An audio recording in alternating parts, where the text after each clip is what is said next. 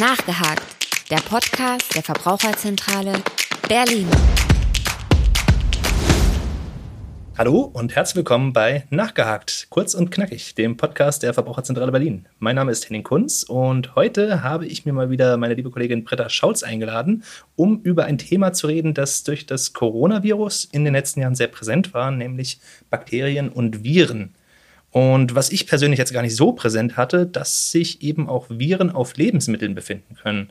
Man hat jetzt üblicherweise Bakterien im Kopf, die gefährlich sein können, sei das jetzt zum Beispiel Salmonellen oder Listerien.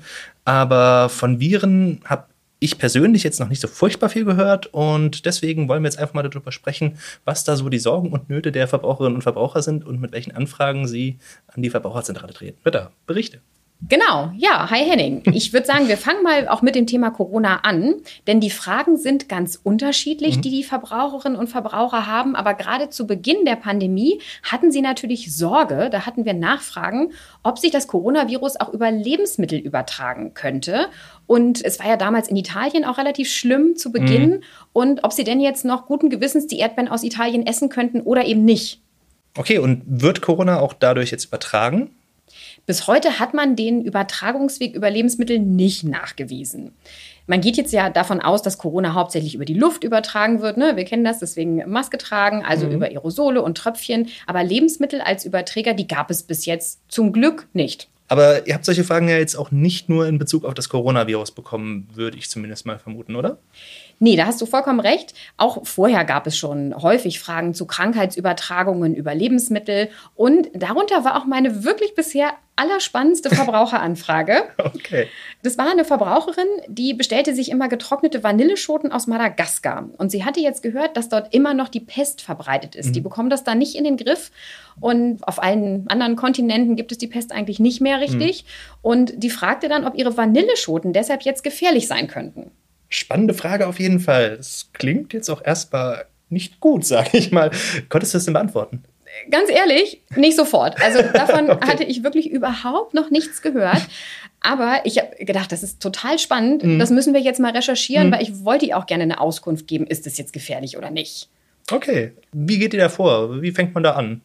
Natürlich recherchieren wir immer bei bestimmten Institutionen und ich äh, gucke da meistens auf die Seiten des Bundesinstituts für Risikobewertung oder auf den Seiten vom Robert Koch Institut. Äh, die kennen wir ja jetzt alle, ne? die sind oh ja. für übertragbare Krankheiten zuständig. Und beim Bundesinstitut für Risiko, da geht es eben generell um Risiken für Verbraucher. Und das, Wie der Name schon sagt. Ja, genau. Da habe ich jetzt aber nichts gefunden. Und das ist eigentlich erstmal ein gutes Zeichen. Denn dann gibt es meistens so ein Vorkommen solcher Erkrankungen eigentlich nicht. Mhm. Denn ansonsten wird darüber aufgeklärt, was muss ich denn beachten und so weiter. Aber es wäre natürlich auch zu einfach gewesen. Äh, genau, das wäre viel zu einfach gewesen. Und insgesamt war die Frage so ja auch noch nicht beantwortet. Mhm. Also ich wollte die Verbraucherin jetzt nicht so nach Hause schicken. Und dann habe ich nachgeguckt, wie wird die Krankheit überhaupt übertragen? Wie lange überlebt der Erreger, ohne dass er halt so einen Wirt hat, den er mhm. ja braucht? Und wie passt das jetzt zur Herstellung von Vanilleschoten? Also wirklich verschiedene Schritte und dann zusammengefasst. Okay, ja, ja, eine ganze Menge Faktoren, wo man so ein bisschen gucken muss, wie greifen sie ineinander. Okay, und die Pest wird ja hauptsächlich, wenn ich mich recht entsinne, über Ratten übertragen, oder? Ja, genau genommen sogar über die Flöhe, die die Ratten hatten damals. Okay. Also die haben diese großen Plagen immer ausgelöst. Und ich gehe ehrlich gesagt nicht davon aus, dass äh, von diesen Flöhen auf den Ratten an den Orten, wo Vanille angebaut wird, so viele zu finden sind. Und zusätzlich wächst Vanille jetzt auch nicht auf dem Boden, so wie Radieschen zum Beispiel sogar mhm. unter der Erde, sondern wächst als Frucht an solchen Orchideen eben, also oberirdisch. Das heißt, da ist schon ein gewisser räumlicher Abstand einfach. Genau, da ist schon mal ein Abstand zum Erdboden und da kommen die halt nicht so schnell mhm. dran. Und dann musste ich ja natürlich noch gucken, können die ohne so ein Wirt überleben? Und das können diese Pesterreger. Also die könnten ja von Menschen übertragen werden auf die Pflanzen. Mhm. Ne? Und je nach Temperatur oder Umgebung können die bestimmte Zeiten überleben. Wenn sie jetzt zwei bis vier Grad kalt sind, sogar bis zu zwei Jahre. Und okay. in einer Salzlösung von 25 Grad zwei Wochen Genau, man hat sogar noch auf alten Tüchern wohl äh, Pesterreger gefunden und die hätten wohl sogar noch infektiös sein können. Ganz spannend. Okay, aber das ist auch eine Angabe, die überraschend spezifisch ist, muss ich jetzt sagen. Ja, ist wahrscheinlich direkt aus einer Studie entnommen, in der sie das genau ja. so getestet haben. Und die gute Nachricht ist aber, bei Temperaturen über 55 Grad werden sie abgetötet. Mhm. Und dann habe ich mir natürlich angeschaut, wie wird die Vanilleschote eigentlich bearbeitet, wenn die geerntet ist. Und diese Schoten werden in der Regel vor dem Trocknen gebrüht in 60 bis 80 Grad heißem Wasser. Denn da können ja auch noch andere Mikroorganismen drauf sein. Klar. Und damit dann die nicht verderben, passiert das. Von daher schon mal die Temperatur, bei der die Erreger abgetötet werden. Und schon mal aufatmen. richtig, genau, erster guter Schritt. Anschließend werden sie dann in die Sonne gelegt, dann getrocknet. Also mhm. in der Sonne sollen sie wohl noch schwitzen, so heißt es auch wirklich. Und schon dieses Brühen sollte die abtöten. Dann natürlich auch die lange Zeitspanne, bis die Vanille aus Madagaskar hier bei uns mit dem Schiff ankommt. Mhm. Und da sollte dann eigentlich auch das letzte Pestbakterium abgestorben sein. Jetzt sagst du es natürlich schon eigentlich. Aber ich frage jetzt einfach, du konntest ihr die Angst nehmen? Ich kann jetzt natürlich, ohne dass ich es gemessen habe, nicht sagen, da kann auf gar keinen Fall mehr mhm. etwas sein. Aber man sieht ja schon an den verschiedenen Stellen, wo eigentlich das Bakterium schon abgetötet wurde, ist es nicht sehr wahrscheinlich. Und da man ja noch keine Fälle gefunden hat, die darauf zurückzuführen waren, sollte das eigentlich sicher sein. Und wenn ich dann immer noch irgendwie Bedenken habe, dann kann ich ja auch sagen, okay, ich benutze diese Vanilleschoten nur für Speisen, die ich auf über 60 Grad erhitze. Also mhm. zum Beispiel für einen Pudding, dann wäre das in Ordnung. Ja.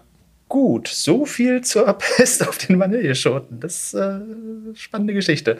Ähm, Gab es denn noch andere Anfragen oder andere ungewöhnliche Krankheitsübertragungen über Lebensmitteln, die man vielleicht jetzt auch gar nicht so präsent hat? Also rohe Eier und Salmonellen ist jetzt so ein Klassiker, den, glaube ich, jeder irgendwie im Hinterkopf hat, wenn er darüber nachdenkt. Gibt es da noch speziellere Dinge? Andere spannende Fälle? Ja, es gibt so ähm, zwei Dinge, die Verbraucherinnen und Verbraucher gar nicht so sehr im Kopf haben. Nämlich zum Beispiel gefrorene Beeren. Die waren schon häufiger die Quelle für Ausbrüche von Infektionen mit dem Norovirus. Mhm. Das ist ein Erreger für sehr unangenehme Magen-Darm-Erkrankungen. Ja, man hat davon ja schon mal gehört. Ich dachte auch eher, das wird von Mensch zu Mensch übertragen. Das wird es auch in den meisten Fällen sogar. Also gerade sogar die, die Atemluft, die die Menschen dann ausatmen, kann schon infektiös sein. Hm. Und das Virus kann sich aber auch im Wasser befinden. Und das heißt, wenn ich jetzt Beeren anbaue, da muss ich die natürlich wässern oder während der Ernte kann das Wasser da dran kommen, wenn sie irgendwo gelagert werden. Und gleichzeitig wird vor dem Tiefgefrieren von den Beeren wird meistens noch Wasser dazu gegeben. Und wahrscheinlich hat dieses Wasser dann häufiger auch das Virus enthalten bei den infektiösen Ausbrüchen. Man hat es, wenn ich jetzt, ich meine, wir haben ja jetzt bald Beerenzeit, ne, und die sind schon auf dem Markt. Man hat es in Deutschland auf diesen frischen Beeren noch nicht gefunden, mhm. nur auf den tiefgefrorenen. Und dabei kamen die auch häufig aus China, konnte man zurückverfolgen. Aber das kann ich bei tiefgefrorenen Beeren nicht unbedingt erkennen. Da muss nämlich das Herkunftsland nicht angegeben werden unglücklich, sage ich jetzt mal. Das heißt, im Endeffekt, bei tiefgekühlten Beeren sollte man vielleicht generell vorsichtig sein oder gibt es da auch noch Möglichkeiten? Die kannst du auf jeden Fall essen, aber die Empfehlung vom Bundesinstitut für Risikobewertung ist, dass man die vor dem Verzehr nochmal gleichmäßig fünf Minuten auf 90 Grad erhitzen soll und eben nicht direkt gefroren irgendwo reingeben soll. Also zum Beispiel in den Mixer. Das ist ja für Smoothies mhm. auch total beliebt. Ne? Ja. Das sollte man, gerade wenn man empfindliche Personen wie Senioren oder kleine Kinder dabei hat, hm. nicht machen. Das steht sogar auf manchen Verpackungen auch drauf, dass man die vor dem Verzehr erhitzen soll, aber oft auch sehr klein. Das übersieht man auch schnell. Ich muss gestehen, ich bin tatsächlich ein bisschen überrascht. Also, ich wäre jetzt eher von anderen Lebensmitteln ausgegangen. Ich sag mal, Fleisch ist jetzt sowas, wo man so ein bisschen auch damit rechnet, dass es gerade, wenn es irgendwie nicht so ganz optimal gekühlt wird, dass das dann vielleicht problematisch sein könnte. Aber Jetzt bei Beeren ist mir das tatsächlich neu. Das wissen auch viele nicht. Und genau, Fleisch ist auch genau das richtige Stichwort. Ich hatte ja gesagt, wir haben zwei mhm. so ein bisschen ungewöhnliche Sachen, die ich im Kopf habe. Und Fleisch, das weiß man, ne? Listerien und so weiter. Aber das kann auch Viren enthalten. Gerade Wildfleisch oder auch rohes Schweinefleisch. Da werden jetzt immer häufiger auch Hepatitis E-Viren gefunden. Genau, Hepatitis ist eine Leberentzündung ist eher nicht so gut natürlich. Mhm. Und das Problem daran ist, dass jetzt Haus- oder Wildschweine, die sind häufig mit dem Virus infiziert, aber die erkranken dann meistens nicht und deswegen merkt man das nicht. Ja. Und wenn ich jetzt rohe Fleisch- oder Wurstwaren habe, wie Salami zum Beispiel, Cabanossi oder auch Met, das ist ja auch relativ beliebt, mhm. gerade zum Rohverzehr. Es geht aber auch unzureichend erhitztes Wildschweinefleisch. Die sind häufiger mit diesen Viren besetzt und bei den meisten gesunden Menschen, da führt es jetzt nicht unbedingt zu negativen gesundheitlichen Folgen, also zu dieser Leberentzündung. Mhm. Aber wenn ich jetzt immunschwache Menschen habe oder auch schwangere Frauen, dann kann es verschiedene Auswirkungen geben. Also neurologische Stören, wirklich akute Leberentzündungen und dazu gehört dann auch eine Gelbsucht, Fieber, Oberbauchbeschwerden, Müdigkeit, Appetitverlust. Wer sich also schützen möchte, der sollte dann auf Salami und Mettwurst eher verzichten. Und beim Zubereiten von Schweinefleisch da sollte man ja sowieso vorsichtig sein, aber auch ausreichend durcherhitzen, darauf achten und generell eine gute Küchenhygiene, dass man es nicht vom Fleisch auf Sachen überträgt, die man jetzt nicht mehr erhitzt, wie mhm. Salate mhm. zum Beispiel. Ne? Gilt aber generell. Ja, klar.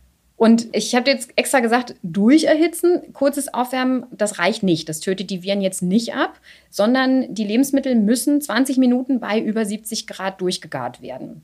Und ich kann ja auch einfach auf durcherhitzte Produkte zurückgreifen und nur sagen, okay, die Risikogruppen, die sollten es wirklich nicht essen. Kleinkinder, ältere Menschen, da wird ja sowieso empfohlen, dass sie kein rohes Mett essen sollen, mhm. weil da noch andere Krankheitserreger drin ja. sind.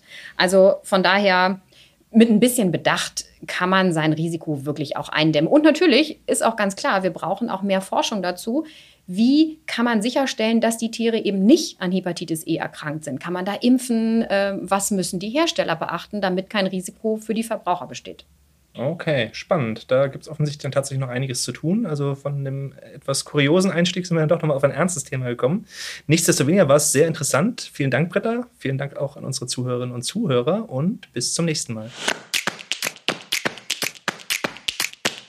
Nachgehakt der Podcast der Verbraucherzentrale Berlin.